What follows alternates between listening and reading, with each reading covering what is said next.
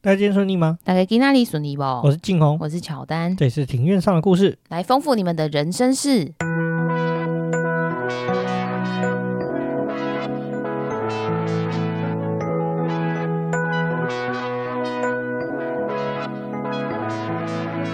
我们透过历史、书籍、电影。风土带你进入那些看似很远却其实离我们很近的事，在这里扩散你我的小宇宙，还有那些故事所延伸出的观点。本节目透过 First Story Studio 上传，Google 搜寻 First Story 了解更多。我们今天录音的时间是二月十八号的下午三点半。嗯，我觉得很累，你知道为什么吗？因为 这个礼拜只有休一天。对，因为这礼拜是补班，因为今天是礼拜天，所以呢，表示说休了一天，我又要再上五天的班，想到就觉得好累哦。但我们公司部分部分外派的人员，因为大家都知道嘛，我上班的公司有一部分的同事是从欧洲过来外派过来的同事，他们一个礼拜是上六天的班。哦，六天，所以他们已经习惯这种感觉。对，他们已经习惯这种感觉了。嗯，我觉得不行哎、欸，因为对我来说，我觉得只有一天还来不及修复我的那个心情。再聊一下我们过年的时候看了一部电影啊，这算是。比较久以前的电影，对不对？对，这一部是二零零九年由成龙跟吴彦祖主演的电影，叫做《星宿事件》。对对对，它其实是融合歌舞伎町、台湾帮派、中国帮派以及日本帮派的这个角力的历史故事。对，这是一段呃有点难以想象的，对我们现在普遍对日本的印象来说，其实这个事件是有点难想象的。对啊，对啊，对啊。对，因为其实这一段故事，我觉得相当的，对我来说，我觉得蛮不可思议的啦。因为其实对我自己的印象来说，我觉得日本就是治安很好，很难想象就是直接在热闹闹区，然后就会有黑帮直接在街头有一些呃斗殴，甚至是呃动刀动枪的这种事件。对啊，对啊，确实以日本的环境来说，以现在来说很难想象啊。但是九零年代的时候，确实歌舞伎相对是一个比较混乱的地方。对，这个电影有趣的地方就在于说它融合虚虚实实啊。那重点是，呃，这几年不知道大家有没有看一个 YouTube 叫做李小牧？对，他是一个，他算是一个中国人吧，然后他就是长时间在日本日本旅居。对，应该说在那边定居啦。对对对，然后就是讲一些他在日本就是一路走来的一些做啊，然后拼搏的生活历程。对对对，他有一个很特殊的职业，他叫做歌舞伎町案内人啊。他就在歌舞伎町替大家介绍，就是说，哎，你可以去什么样的店啊？比如说是什么特殊的呃酒吧啊，还是泡泡浴啊等等相关的东西。大概是他的工作内容是这样子。那后来他现在没有做这个工作之后，他就后来有出了几本书，然后并且经营 YouTube。就是分享他的故事。其实，呃，《新宿事件》这电影其实也参考了蛮多李小牧先生的人生，以及就是真实九零年代台湾帮派啊、日本帮派啊、中国帮派在歌舞伎町的这个斗殴的的柔合体啊。我觉得是一个蛮有趣的电影，蛮值得大家去看。不过是有点血腥，就是了。对，有一些片段是真的蛮血腥的。再来的话，就是我觉得找成龙来演，感觉有这么一点点违和，因为成龙以往都是比较喜剧动作片的感觉。对，因为其实这一部，因为他是主角嘛，其实主角有蛮多是那种内心戏的部分，而且加上成龙是以武打著称的。演员的演员，对对，所以这一部片其实并没有把他塑造成是一个就是很无敌啊、很万能的一个英雄的角色，比较像是说他是一般人，但是他就是身手比较厉害一点点而已。对啊，对啊，而且重点是这个电影比较有黑帮感，但是找成龙来演，成龙就是那个鼻子大大的嘛，看起来就是有一种喜感老实人的感觉，就是偏好笑。对啊，对，然后还有看到就是嗯，好久不见的范冰冰哦，对，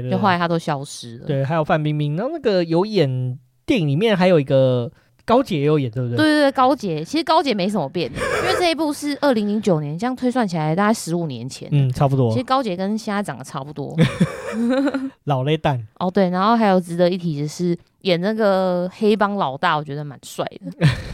对，不过他现在好像是六十岁的老头，对不对？嗯，我觉得我去找他的照片，他现在变得很苍老，不过还是个帅哥，老帅哥，对不对？没错。好了，我们今天要进入我们正题了。我们今天的话呢，记不记得我们前面有个系列，就是关于这个成功渔港的老船长的故事？没错，我们要进入第三集的部分啊。对，这应该是这个系列最后一集啊。我们看一下今天的进度啊。如果真的是最后一集，那就是最后一集。如果说还有部分没有聊完的话，那我们还会再有一集。那就看我们今天这个聊的状况是什么。好，你还记得我们在上前一集有聊些什么吗？前一集提到说，在船长五十年的跑船生涯里面。最就是那几次最惊险的片段。因为虽然说船长他是以侃侃而谈的方式跟我们分享这一切，但是其实大概能想象出当时的情况有多么的凶险啊。那但船长他也挺过来了。对对对，主要是他几次出海啦，然后有面临生死交关的经验，这是上一集中一个蛮重要的一个部分。这一集的话呢，上一集在我们这结尾，我们有聊到说这一集，哎，要聊一下说船长人的身世这样子。其实船长呢，他一开始不是住在这个台东成功的地方，他原本祖先其实在绿岛。对啊，就来听听就是船长讲他们祖先如何从绿岛移居到台东的故事。你讲恁以前住在绿岛绿岛，啊，为什么会会搬来遮？我我嘛爸因就改改，就像咱像我拄咧讲迄阵吼，就人讲住迄个所在吼，未出国啊，哦，就是爱搬来咱台湾吼。遮讨海，较会趁钱啊！系啊，我那摆哦，我那大姐拢八十几岁，都一只生个啊，我搬来遮七七八十年，我算介早期诶诶人就搬搬出来遮，咱就搬。就日本时代就搬来了。搬来遮土，我较早咧大迄阵拢嘛日本宿舍，我较早拢阮咧大拢住日本厝嘛，我。是哦，迄跳掉啊！哦，阮结久啊，迄迄日本，迄茶拢后去个。诶，我抽中阿连饼诶嘛，我。是毋是拢一一站诶，一站诶厝。就是以前迄日本人咧住。哦。以前日本人啦，一站诶尔啦。诶，一站。一个。啊，迄榻榻米吗？诶，啊，拢一个榻榻米，较大片诶榻榻米。啊，讲边仔还佫有一片的房啊，哦，房啊，啊，搁有迄个有洗脸的，哦，哎，啊，搁有放棉被，哦，诶，迄个有洗有洗脸，哎，我们我做囡仔来讲，有洗脸，啊，啊，有一个烟楼啊，烟楼就是烟门开出来吼，嗯，有一一片安尼拢顶房啊，顶房啊，哦，啊，迄个。迄个落尾，咱甲看日本，日本咧做做戏，因咧来就是拢伫遐咧穿穿鞋啊，是哦？下骹还佫有一个，就迄落阿门头四角角诶，诶塔旁安尼，嘿，啊，大门入去厅较细，厅细鞋啊，嘿，嘿，厅细鞋。村内拢总名城较济哦，嘿，日本日本日本厝诶安尼，啊因为就是后啊拆掉啊，都起楼啊厝啊，就无力起。嘛伫内底，阮诶。哦是哦，现在迄个时阵变数喺内底啊。诶，都都伫迄个厝内底。内底，先较外口啊，安尼啊，都是共迄个榻榻米诶边啊，伊做伫外口遐。哦。啊，你即马阁有亲戚咧绿岛无？还是拢搬来台湾诶？大部分拢看来，阮阿姑因啊伊因遐一个囝，也有一半遐住。哦，诶，啊，伊早咧绿岛是咧做啥？做种田还是嘛是咧掠鱼啊？较早我听我阿爸因咧讲，因绿岛遐嘛是拢咧掠鱼啊。哦，钓盐啊。哦，哦，盐花哦。钓盐啊。盐啊。煎鱼。哦。日本人诶钓盐爱。哦。日本有咧做茶叶。嘿，对。哦。嘿，他就钓转来做茶叶。哦。啊，伊就我就是去做茶。哦。剪刀刀剪番薯，等我食。哦。啊啊啊！去钓拖海就是钓盐啊。哦。趁钱，啊，迄趁拢毋食米，毋食肉啊。来来阮遮拢钓来。从这一段录音可以听得出来，其实船长一家是从绿岛迁移过台东，主要的原因是因为说，其实船长的爸爸，因为他他们家本身就一开始就已经是捕鱼的，那船长的爸爸是觉得说，绿岛本身就是可能渔业资源应该是没有台湾本岛这么的丰富，那因为希望说可以赚多一点钱，然后提升渔获量，所以呢就举家迁移到了台东这边来居住，那以及进行他们熟悉的捕鱼工作。他们这个整个家族呢，大部分人其实都迁过来台湾了，只有少部分人还留在绿岛这边了。另外的话，他有提到说，搬过来台湾之后，他们其实住这个日本时代遗日本人走后遗留下来的宿舍啊。那当时其实这个宿舍，呃，大家都知道，日本的宿舍其实相当的不错了。在那个年代哦，厕所是在房子里面的，这算算是相当少见的一个设计。就是小朋友不会害怕。对，因为我听我爸妈讲说，他们以前小时候啊，出去上厕所，晚上都很害怕，很怕有人来抓他们。对我，我妈也讲过，我妈说怕说，哎，那个马桶会不会伸出一只手？对对对对。那在下一段的话，我们来听听，就是船长提到说，哎，绿岛这个这段移民史的故事啊。我绿岛的，我那绿岛的，拢会琉球搬过。哦，是哦，琉球本来是小琉球啊，咱东港迄个琉球，是哦，是遐过来的人。嘿，琉球过去，所以以早上早应该是住在屏东，啊，但是搬去小琉球，小琉球再搬来遮安尼。哎，伊个海海可能伊个船啊出来，哎，都捞伊遐来。哦，讲阿只一个岛，嗯，行哇。这边的话呢，船长这边也有分享说，除了他们搬去绿岛，他们。从哪边再搬到绿岛的？他们在更之前其实住在屏东的这个小琉球这个地方。大部分其实绿岛的居民都是从小琉球搬过去的。我们有询问说，他说这个先民们的迁徒路径啊，他是说民众其实是先搬到屏东，然后再搬到小琉球，再坐着船顺着，哎，发现这边有一个岛，哎，上面有水，有水源，然后所以于是有一些居民就从小琉球再移民到绿岛，然后住下来。蛮特别的，可能想说，哎、欸，发现一个岛，那去住住看好了。对对对，大概是这样，所以绿岛就有人，这是这个船长这边的说法，大概是这样子。另外的话，你记不记得我们那时候聊的时候，其实他有船长有提到说，哎、欸，他姓苏，那这个苏姓的源头是什么？记得上说跟。中亚一带的国家有点关系。对对对，他说好像是跟胡人那边有一些关系。我们来听这一段，他的说法是什么？祖，我是说的祖先哈。嗯，我的祖先是为阿富汗那边陕西，阿富汗过来陕西的啦。哦，是哦。哎，阿富汗哦。嗯，我的祖先是，嗯，是，我我我是说武东这诶诶诶诶，迄路是为遐来。哦，我阮阮阮阮这边的吼，阮的甲诶有好手啦。哦哦，武汉的，有中东下的人有好手。你起码跟我讲话，你有淡薄仔像。真的。眼睛哈，眼睛嘿的颜色也跟人家。哎，真的呢，它有一点点蓝蓝的呢。啊，阮姓苏的，都是为阿富汗啊过来陕西。嘿，啊，阮的祖先，阮去甲查。哦，迄族谱嘛，查族谱。哦，够是来台北，迄个迄阵来来迄个台北迄个什么盐什么波诶，先入来迄个挂吊吊。哎啦，大稻埕呀，安尼祖先人他从不要来，啊，不会过为高雄来，嗯，再去小琉球，小琉球，啊，小琉球再过背阮绿岛。哇，因为阮啥拢会知，因为阮。哎，阮四所的祖先，阮都是伫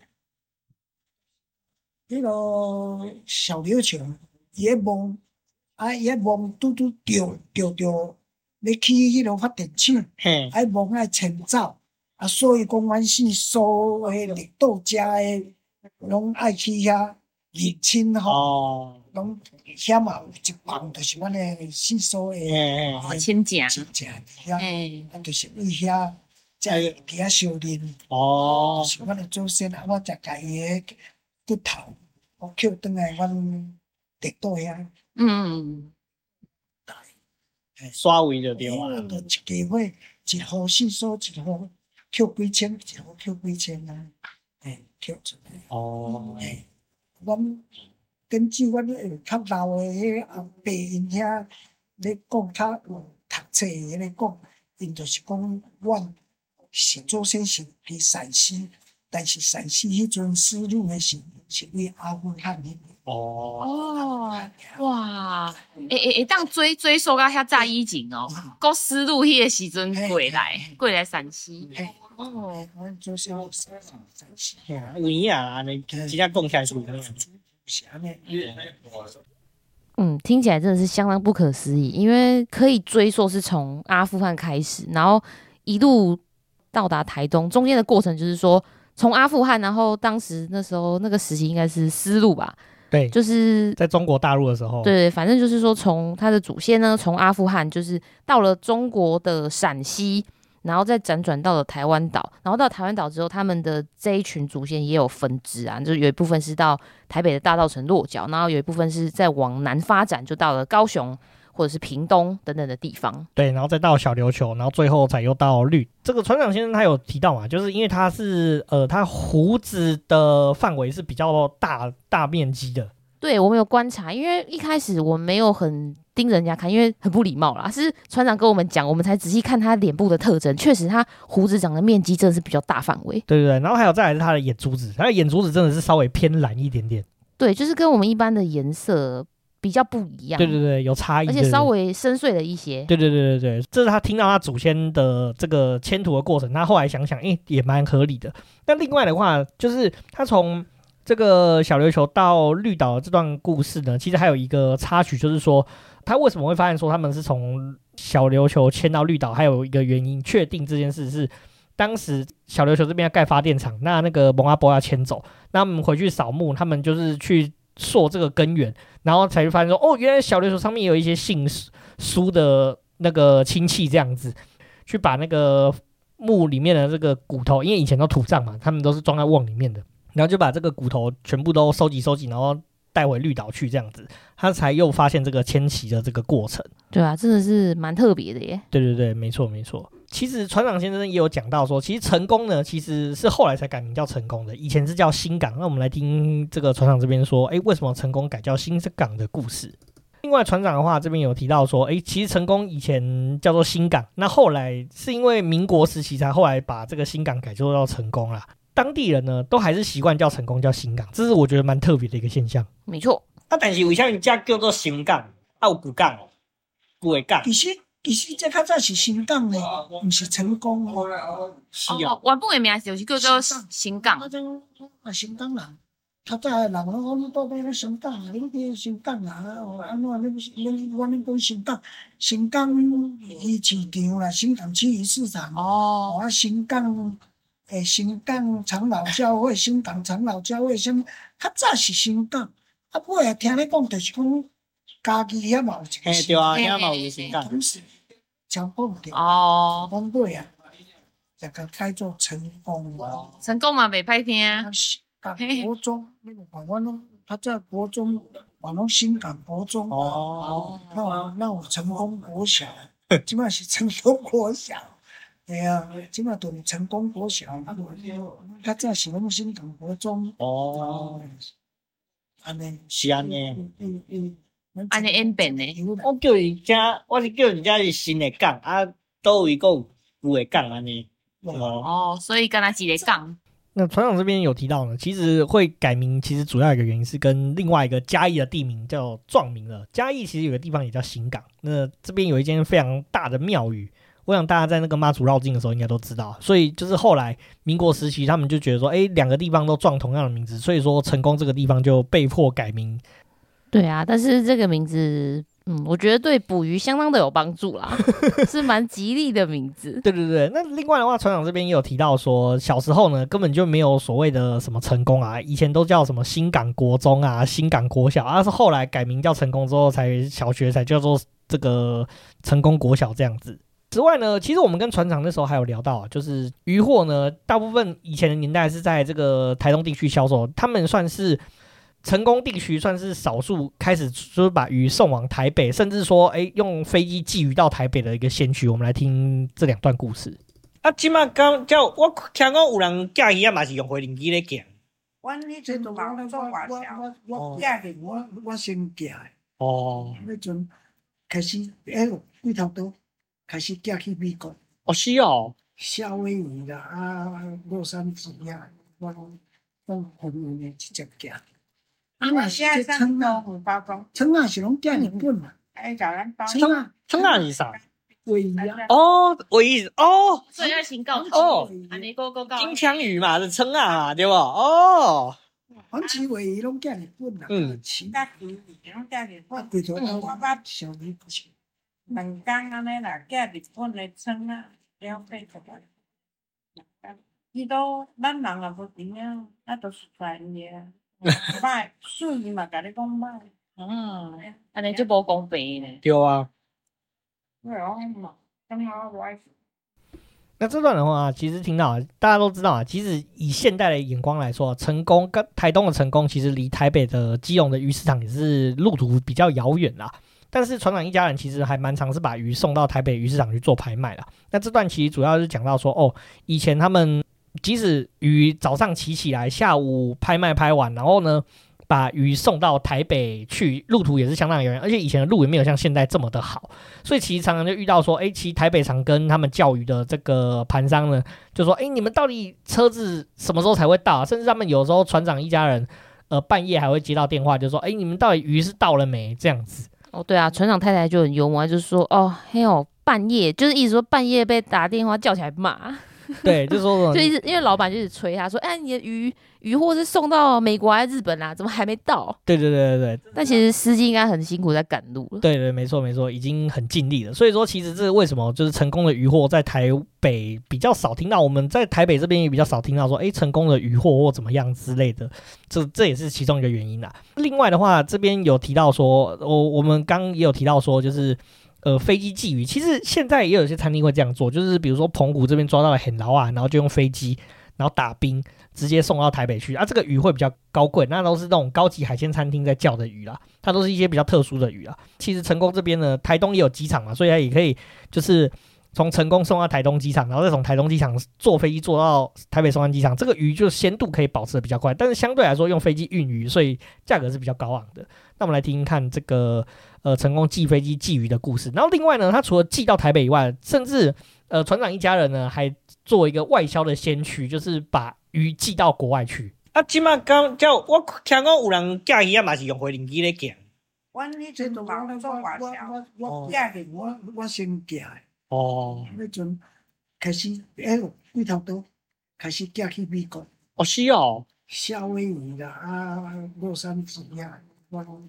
哦，后面呢直接寄。啊，那现在称啊，称啊是拢寄日本嘛？哎，叫咱包。称啊，称啊是啥？鮪鱼啊。哦，鮪鱼哦。所以要先告哦。金枪鱼嘛是称啊，对不？哦。反正尾鱼拢寄日本啦。嗯。其他鱼拢寄日本。我对头我捌小鱼不是。两工安尼啦，寄日本的称啊，了解出来。伊都咱人也无钱啊，那都是专业。卖水嘛，甲你讲卖。嗯，安尼就无公平呢。对啊，就是这一段可以听得出来，就是船长一家人就是做了外销的先驱，外销的范围有美国跟日本。那船长是说美国的话有寄到夏威夷，然后跟洛杉矶，其实蛮远的诶。然后日本的话呢，就是主要是寄黄鳍尾鱼。船长太太这边有说啦，就是其实做这个比较稍微没有保障，是说鱼寄到买主的手里，然后其实他们比较常遇到就是说，其即使是收到新鲜的鱼货，然后也说这个这这一批不好。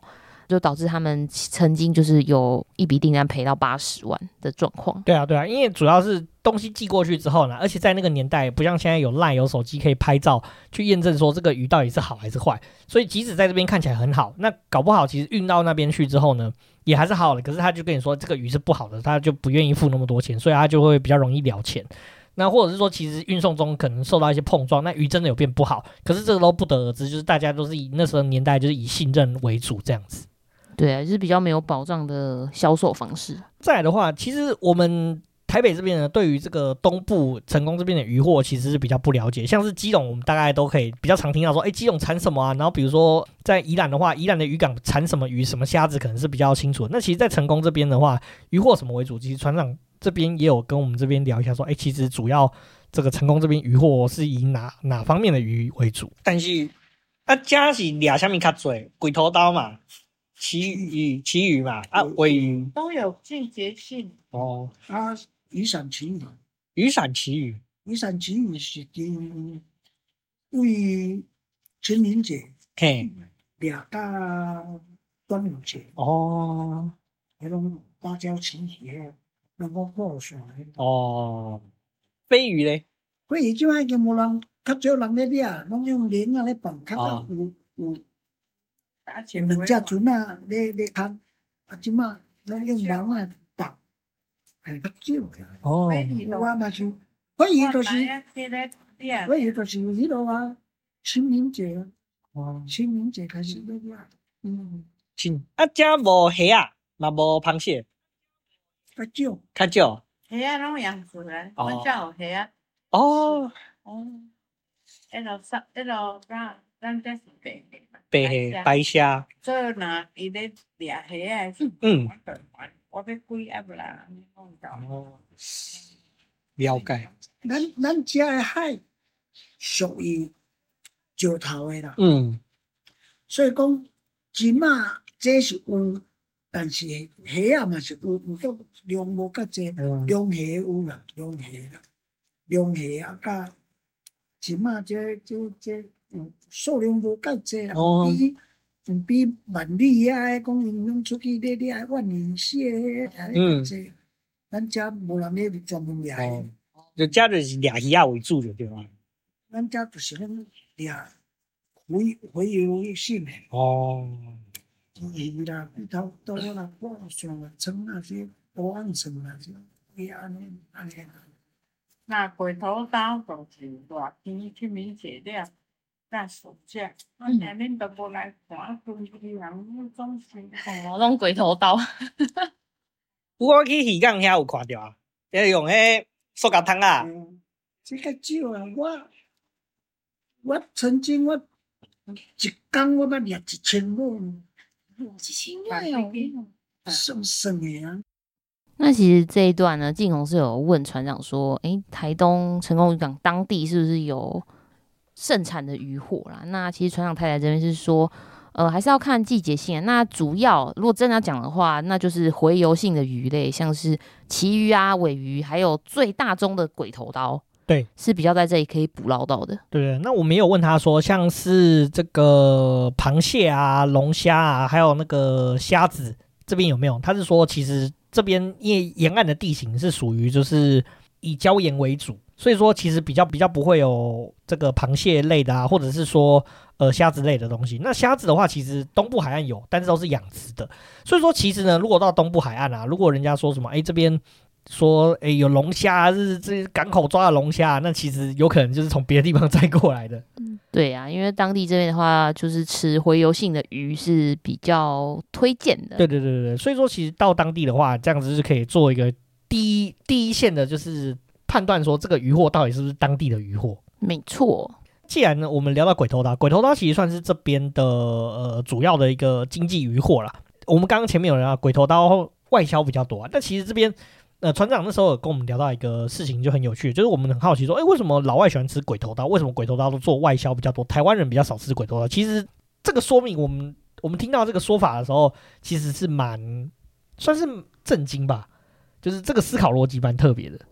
对，就是没有想过啦。好，我们来听这段访问。啊，鬼头刀是台湾人无啥爱食的对啊？较早，嘿，我讲你，较早我鬼头刀掠的鬼头刀。无啥人爱一公斤拢十五块，嘛较拍单，嗯嗯，无啥人。落尾啊，即阵欧盟开始因一定咧抢，抢讲鬼头刀，叫阮大爱安怎船啊拢爱经过参加伊欧盟啊，哦，较清气，袂使新鲜。嗯嗯。鬼头刀就外销过伊遐。哦是哦，因遐个人爱食鬼头刀。我是，伊遐个无得。哦，对啊，啊都爱无刺的，系啊，伊鬼头刀吼，鬼头刀伊就是较紧大，伊个水银足少。哦，伊伊较紧诶，伊几个月啊就足大尾啊。是哦，用迄遮尔大尾几个月啊就。哎，鬼头刀足紧大，较紧，所以讲因外国人因较先进吼，因研究起来因就讲，这鬼头刀就是。哎呦，回龙机店那鱼排拢嘛拢嘛，是哦，嗯，是安尼哦。听起来就是鬼头刀会受到欧美人士的喜爱，主要是因为说他们认为鬼头刀体内的这个算是食物链嘛，应该是说它体内残留的废物应该是比较少的啦。对，就是他说他的这个身体含的汞量是比较少的。对，因为其实呃，鬼头刀它只要几个月就可以长得肥肥大大的。对，然后肉质很多，然后又没什么刺。对对对，所以很受这个懒惰的欧美人士喜爱。对，因为其实这样想也是蛮合理的啊。因为如果说你一条鱼要长到很大，可能需要呃一年的时间好了，那这一年的时间其实就足够累积相当多的汞啊或者一些毒素。那因为鬼头刀它主要长大的快，所以说它的这个历程呃累积毒素的历程比较短，那所以相对会比较干净一些。对对对，所以欧美人士就喜欢吃这个鱼啊。对对，然后船长还有说，就是那个飞机上的很多鱼排也都是用鬼头刀做成的。对啊对啊，那鬼头刀台湾人以前不吃啊，现在慢慢有开始在吃啊。但是实际上呢，其实，在台东成功渔港这边的人抓到鬼头刀，他们有自己的一个一些鬼头刀的吃法。我们来听听看这边当地人都怎么使用鬼头刀的。鬼头刀它有很多种的吃法，嗯，可以当切，可以当蒸，嗯，哦，啊，都可以当炸。咱家是夏天，嘿，毋过像冬天吼，嗯咱这鬼头刀讲啊，较大尾较肥，都共款来外销美国，美国即马外因对墨西哥，为墨西哥厄瓜多遐直接因对遐进入去，伊讲因用车就会当到，哦免用到。是是共款的品种。讲，因着介绍。无个迄边加较俗，啊，咱这边着是爱等热天，咱遮热天因遐冬天较寒，因着无，哦啊，就是都爱甲人买。你咱。哦，了解。爱趁迄个时阵，到大开几头刀，一工拢买几万斤咧开车工人，早来干咧。是哦，他那个头要去掉，内脏要拿出来。嗯，他们都不吃嘛，因黑拢无咧食这样。咱要把哦跟他加吧。手爱用汤啊，或者汤其他爱用边啊，再去到包装好远。嗯，阿姨在嗰度人包装过，用钢杯啊，那个钢杯。嗯，哦。鬼头刀是有非常多的方式可以吃啊，不管是煎啊、卤啊、炸啊，其实都可以啊。这边船长又有提到啊，其实鬼头刀呢，在台湾这边外销是有季节性的，因为其实，在欧美那边的话，他们尤其是美国、墨西哥那边，其实海水比较温暖，夏天的时候他们可以自己鬼头刀那边也有产。那但是到冬天的时候，就是鬼头刀比较不肥沃，大概是这样子。对啊，因为主要是因为说，呃，墨西哥跟厄瓜多一带也都可以捕捞得到鬼头刀。对对对，对美国人来说，其实呃，这个渔获呢，只要就是车子运送的运送得到，就不需要就是特地外销，那就只有在呃季节不对的时候，就是才会才会从台湾这边就是购买。国外不购买的时候，其实鬼头刀就是以内销自己食用为主。另外的话，我们在前面的节目其实有提到，就是鬼头刀有一个很特殊的做法，叫鬼头刀干。我们来听听这一段鬼头刀干的音档，这算是地区限定的美食。啊，我今仔有食到迄鬼头干呢，对啊，拍干迄，迄最好食呢。你你嘿，意大利面呐，你拍的哦。家己你也家己拍的。我拢掠青个，敢有落去拍呢？嘿，我靠，拢无咧过这呢。我昨我甲拍水拍工，我讲你吼，你也当做就这份意大利面。对啊，我讲就是甲讲讲讲爸，你你若迄落你就搞拍，伊袂晓拍啦，你那你。哦，伊敢会晓讲？哦，伊会晓煮啦，煮面。对啊，煮面袂歹食。几若都讲较好食啦，伊像伊做意大利面啊，嘛够食。嘿，啊，阮阮绿岛人拢爱卤猪嘛，卤卤卤猪吧。那个。哦，我咱遮一间哦，一间迄个卡子哦，迄嘿，你食过，迄对啊爱食。强调讲是味道较多讲卤猪嘛的。哦，哎呀，迄是古早古早味啊。哦啊，为什么爱拍干？是因为伤济无人要食，咱拍干。较早就是伤过济，较早无啥人爱，讲咧掠掠都掠较足，会使讲掠较拢结束。哦，哎，无价，啊，佫济，都摕落去拍。啊，着配饭啊，卤吧。诶，较早诶人拢生活较袂当，啊，白干啊，白菜都比较容易储存。哦，爱嘿啦，重点是较会囥。哦，啊，你拍干会当囥偌久？你要冷我那边老可能不然一定往那捆。哦，哎，你要塑胶袋装着，然后外面还用报纸包。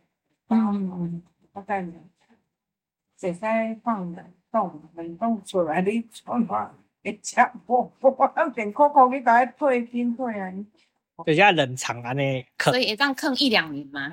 哎呀，骨头多吼，毋是甲浸了安尼，骨粉啊，落去煮。有啊，好吃咧，对啊，有就好食啊，刚迄什么，头鱼就头头鱼啊。那这个鬼头刀鱼竿呢，就是说，因为其实，在台东这一带嘛，因为捕捞的相当的多，因为大家知道，东西只要量一多，那就容易掉价。就是因为鬼头刀其实就是价格比较比较便宜一些嘛，所以说，因为以前的人也相对。呃，生活比较不好过，那所以说就是会把这些呃鬼头刀就是集合起来，然后为了让让它可以保存比较久，那就会把它晒成鱼干，然后或者是用卤的方式，这样可以就是吃比较久，也保存比较久。卤的方式的话，这边有一个传统料理啊，就是鬼头刀干拿去跟猪肉一起卤，就会很香。对对对，这是当地算是蛮有名的一道菜色。那至于成功镇镇上也有一间餐厅是专门在做这这方面的料理啦。我们还有吃到一个很特殊的料理，就是在这个好时好日咖啡厅里面，他有用鬼头刀干下去炒意大利面，有炒一点辣，真的很好吃，很香。对，就是老板的，哎，不是，是船长的女儿煮的。对对对，他觉得非常好吃。对对对对对，如果听众有兴趣，我们会把这个好时好日咖啡厅的这个连连结吧。对对，连结我们放在我们这一集节目的这个 show note 上面，就是也希望大家可以去这边吃。而且这鬼头刀干很特别的原因，是因为。在外面真的没有人在卖这个东西，对啊，这也是我们第一次接触到。对对对对，那这个成功老船长故事呢，其实主要的故事线都差不多了。不过我们觉得说，其实我们那时候聊，真的聊了很多，呃，很多奇奇怪怪的东西，很多有趣的事情啊。接下来几段音档呢，相对来说它是比较呃发散一点点的。我们这边的话呢，其实我们有问到说，哎，船长现在还有没有这种年轻的船长？就是年轻的人想要来捕鱼呢，船船长也有对这边呃有发表一下他目前看到这个渔业的现况。他起码这样咧食掠鱼仔的人，嗯，哎，船长应该是拢是迄经验，嘛是拢对啊，拢几乎阮即马这老的这吼，种大家拢较早拢总咧做船长，拢盖咧钓钓鱼，拢盖方便，啊，就是拢已经以为拢像阮这阵拢六六七十万，拢六七十岁。都无啥人咧讨，啊有咧讨诶吼，嘛无咧标啊，啦拢有一个少年啊，其他少年啊比阮较少岁啊，遐咧标，阮遮，阮算较较老诶遮都拢出去出去哪甲做船员安尼尔。啊，所以即那敢有少年诶船长较少。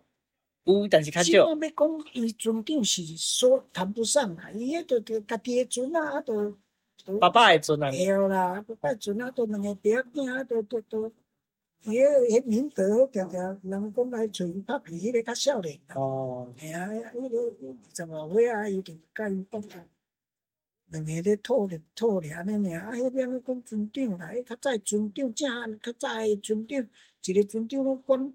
有有有时啊，较早诶日本时代迄阵咧拖咧，一只船拢爱几十个咧呢，拢介济人呢，啊，十个人你看十个。船长他观察到的现况是说，其实比较少年，应该说比较少会有年轻的船长，因为主要都是可能是前一代就是爸爸留下来的船，然后儿子就是跟爸爸一起出海。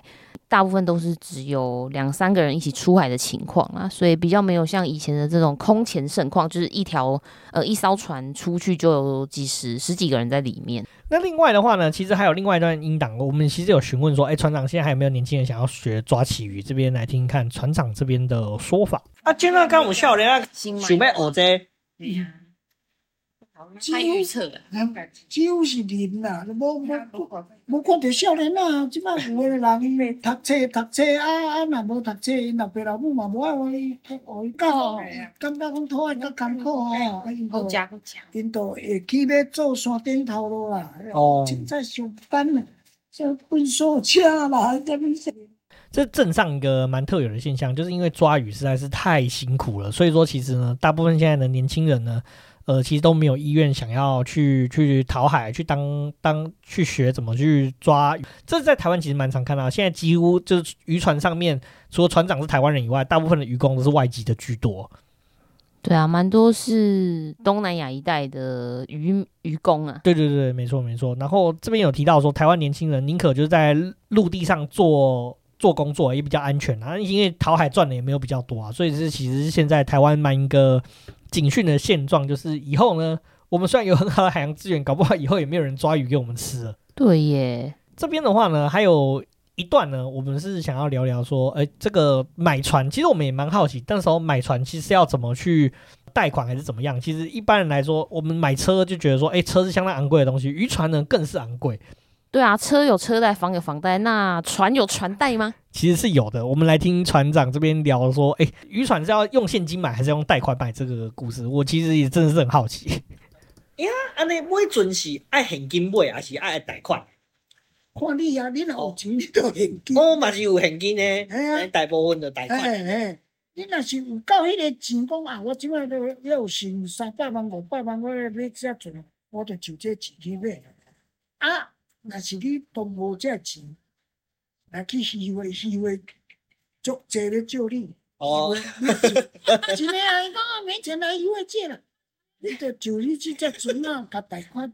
哦，啊，你伊也毋惊无。哦，啊，你贷款啊，迄阵是爱分几年啊？啦，那迄贷款爱分几年？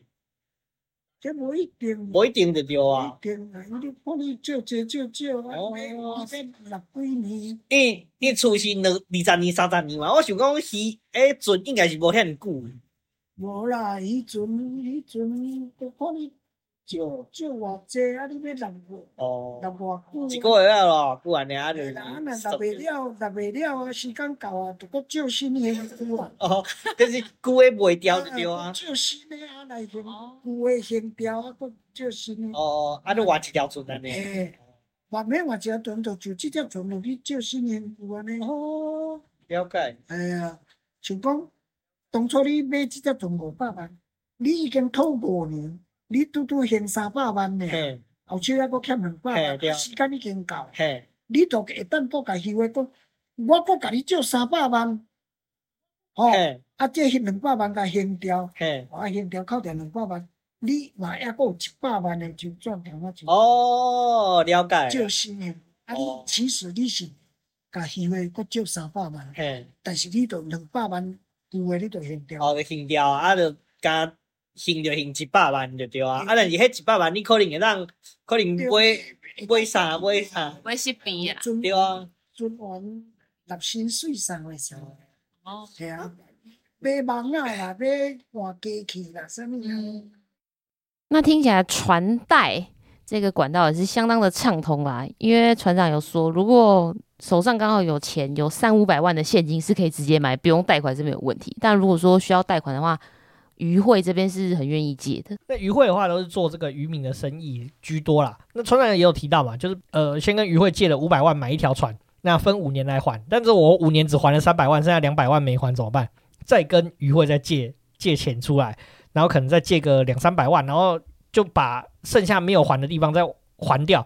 那接下来呢，就是还有一百万可以做周转了。就是其实渔会算是相当有弹性的一个组织，就对了。对渔民来说的话，就是哎，即使时间到了没有还，那有点像是转增贷的概念啊，嗯，大概对，就是借新还旧的概念。对对对对对，就是蛮有趣的啊。我觉得可能是因为这些年来，可能就是抓鱼其实算是看天吃饭的行业啊，比较相对没那么稳定，所以船这个渔会这边也给予相当的弹性啊。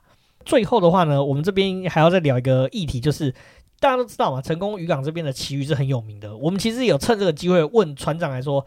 好吃的旗鱼应该是什么样子？这个其实是相当重要。如果说呃，听众朋友到成功这个地方呢，呃，真正的船长来告诉你说，真正好的旗鱼应该是什么样的口感？我钓鱼啊，钓介久，我看鱼啊看介济。哦。啊，十三岁都知影讲什么鱼啊，什么旗鱼，看到就是油的。啊，油的旗鱼看咱就知影嘛。哦。是。其实有足侪人毋知影，这旗鱼吼，你甲食吼，有一种香味。啊，若是死去诶啦，啊是，啊是迄落吼，食落去吼，有时会酸酸。嗯，对。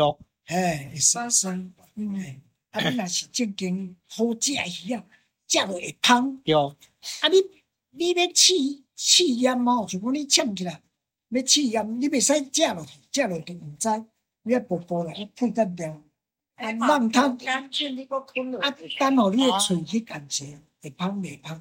嗯，所以讲，我若咧食沙西米啊吼，嗯，我咧食沙西面，我若食着有诶个啊，个油是较油，但是食着都泡泡，泡泡安尼样都等于等于都都变，像咱无咧，嗯，人诶好食诶鱼啊，食落会芳，啊，都入口即化安尼啊，你若油诶吼，食落有诶虽然较油，毋过食落就炒炒，嗯，炒炒生生啊。就啊，今仔日食这啊，就感觉有回甘的迄种感觉，就芳诶，对啊，就甘甘，嘿，甘甘啊，真好食。对啊，真正好食，我无食过鸡这么好食。你那鸡台北食诶拢酸酸，迄迄拢迄拢安尼啦。伫咱遮毋知几工啊啦，啊，搁寄去到崁仔顶，崁仔顶诶人搁买着，啊，买着再搁送去到餐厅，啊，餐厅。伊怪储存伫迄个迄个柜子上，安尼啊，则有切出来咧，互咱食。诶，当然都过来刚好一样来，那你嗯，有没有听到关键？关键就是好吃的旗鱼呢，就是其实是会入口即化，然后那个香味是挥之不去，而且还会稍微回甘。只要是吃到口感有偏酸的感觉，那就是。不新鲜的旗鱼，对，比较不新鲜，比较没那么好吃。那好的旗鱼，它会有那种回甘的感觉。至于至于船长这边还有判断说，如果说你要真的去真的了解旗鱼的口感，这条旗鱼是不是它厉害好吃的旗鱼的话，其实是要把它放到嘴巴里面咬一咬之后呢，再把它吐掉，然后去感受一下嘴巴在这个鱼肉在嘴巴口腔里呃散发出来的味道是怎么样子啊。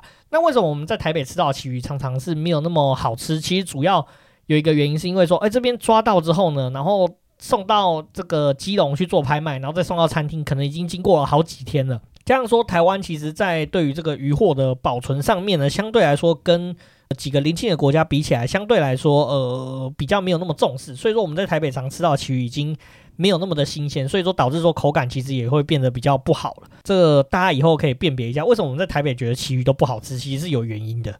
其实这一集呢，我们也讲的真的蛮多了。其实我觉得这个成功船长系列已经差不多到结束了，剩下后面都是一些比较嗯零散、比较没有针对一个主题强力的的内容啦。但其实船长那时候闲聊也跟我们聊了蛮多不同的东西啊，甚至还有一段是跟这个外籍渔工的故事啊。不过我觉得就暂时我们。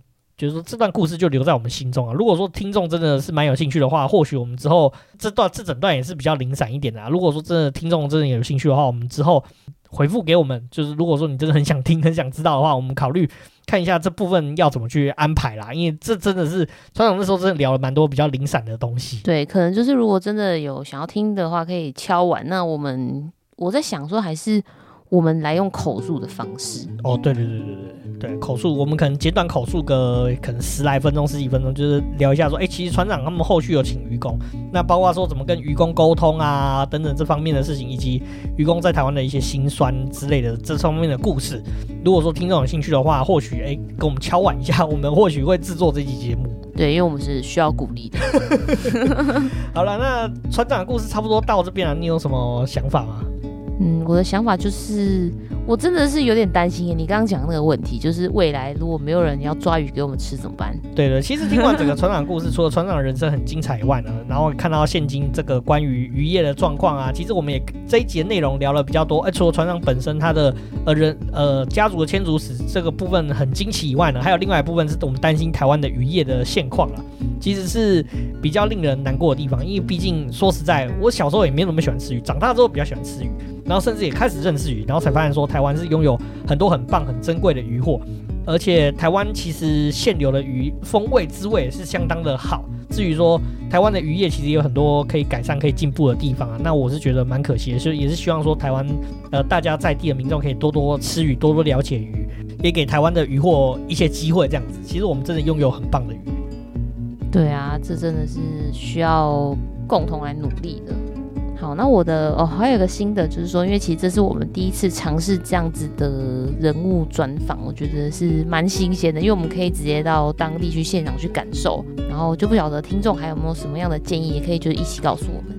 对，这是我们首次这样尝试。那之前我们有收到一些回复啊，我们之前在节目上有回复过，就是如果说呃我们访问的对象是用台语，或者是比如说以后搞不好我们遇到像客家话等等，我们就想办法尽量的就是翻译出来。就是让听众都可以享受听这个节目的乐趣，然后或者是你对收音的品质啊，还有其他的这这系列新的系列节目有什么意见的话，也欢迎就是告诉我们这样。好了，那我们今天这一集也差不多讲到这边。如果喜欢我们节目，请到 Apple Podcast、Spotify、MixerBox 以及 First Story 打新评分加留言，并分享给所有的朋友。那也请追踪我们的 IG 账号是 Story on the Yard，可以在放大镜上搜寻庭院上的故事。那 IG 上面会有我们的生活动态、经典推荐以及 Podcast 以及书籍影集的推荐哦。那不管你在任何管道留言，我们都会在节节目上回复哦。那我们就下次见，拜拜。拜拜。